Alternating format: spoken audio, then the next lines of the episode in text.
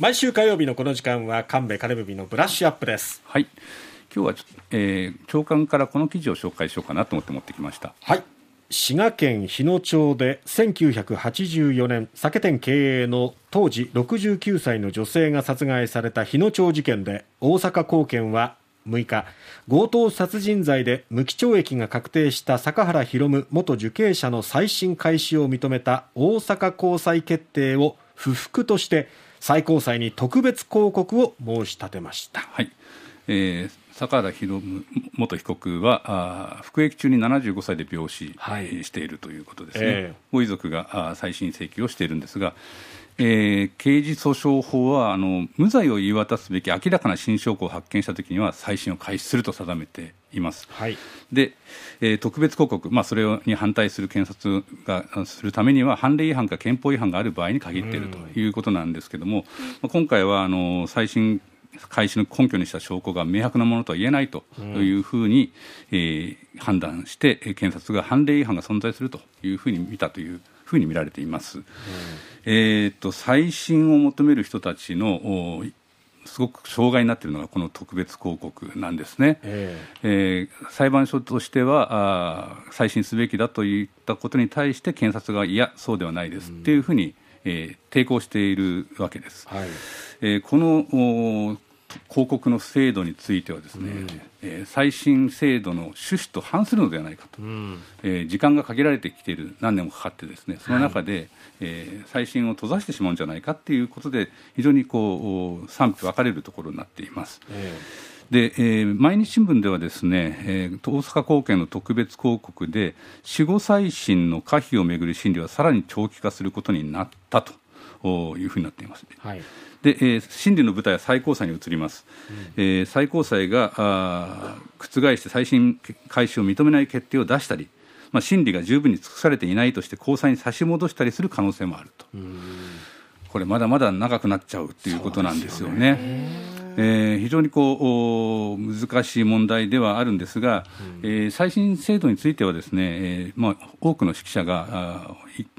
一致してですね、えー、広告について、えーえー、やめさせるべきじゃないかっていう主張をしています、うん、毎日新聞に掲載されていた関西関西学院大学の川崎名誉教授のコメントですが広告で審理が長引けば再審の請求人が死亡するなど冤罪救済が手遅れになり名誉を回復する再審制度の趣旨に反すると指摘し、うん、国は審理の長期化を防ぐため検察側の広告を禁じ再審公判で早期に結論を得られるような法改正に取り組むべきだと訴えているというコメントが載っていました、はい、私も本当にこれはその通りかなと思います、うん、えー、審理するなと言ってるわけじゃなくて審理をしっかりこれからやろうということなので、えー、それをやらないやる必要がないというのが特別広告なんですね。うん。えー、これではですね、まあ、裁判には時にですね冤罪事件というのが起こる可能性があるので、えー、そのそれを何とかして、えー、その間違いがあった場合救済するのが再審制度なのに再審させないという方向にどんどん行ってしまうのはいかがかと思っています。今日はこれすごく気になりましたね。そうですね。はい。それからもう一つの記事をなんですがこれ昨日だったんですけど、えええー、毎日新聞の「風知草」というコラム山田隆夫特別編集員が書いています、ええ、これあの先週紹介したあ外務省機密漏洩事件、まあ、西山事件、はい、私はあの日米密約事件とも思っていますけれども、はい、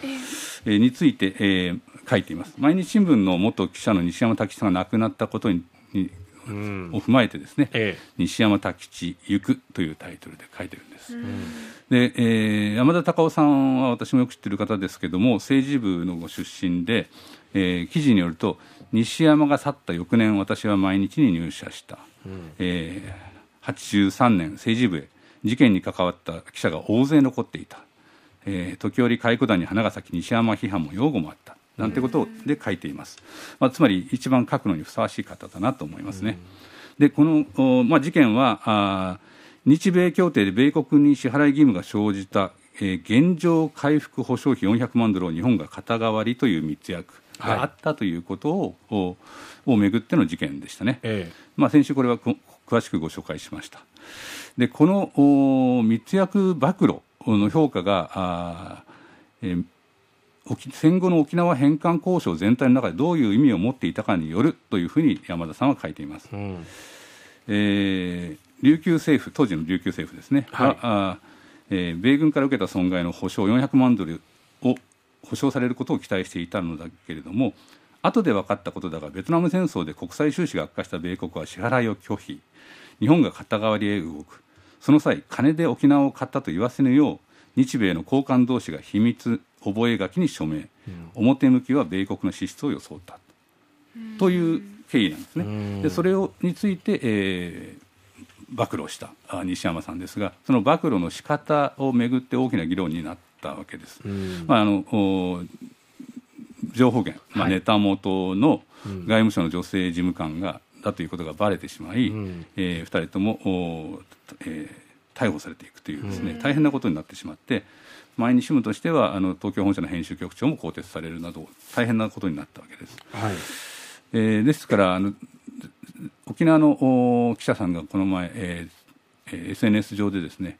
沖縄の人たちにとっては非常に重要なことで新聞大展開しているけども全国紙の扱いが非常に良くないということを、うん、えー、出していたのでそれを先週ご紹介しました、はいうん、できたら古巣の毎日新聞はなるべくこれについて、えー、きちんとした報道をしてほしいなというふうに思っていたんですが、うん、え昨日「風知層」というコラムできちんと大きな記事が出ていました。で西山さんは同志の弁護士とも何度も衝突したというと山田隆夫特別編集員は書いています、はい、生涯傲岸不損勝手放題で協定好き正義の味方は似合わない。暴走し衝突し肺神楽を立てな立てながら進む暴れん坊だったと。いうふうに後輩として書いています、えー、暴れん坊であったがゆえに得た得だね、えー、そして、えー、それをめぐるトラブル。そしてその後密約の文書があったということははっきりと分かってきたつまり報道内容西山崎さんが主張した内容は正しかったと、えー、つまり政府が嘘をついていたと。これがはっきりはしたと。それについて、えー、後輩の政治部記者が追悼のと総括の文章をコラムで書いた、うん、書いていただけたなというふうに思ったので、先週もうちょっと欲しいという話をしたのできちんと報道されたことはちょっとご紹介しておこうと思います。はい。さて8時40分過ぎのキャッチアップではどんなお話を？はい俳優の東千鶴さんが取り組んだイベントについて、えー、東京で、えー、見てきましたのでご報告したいと思っています。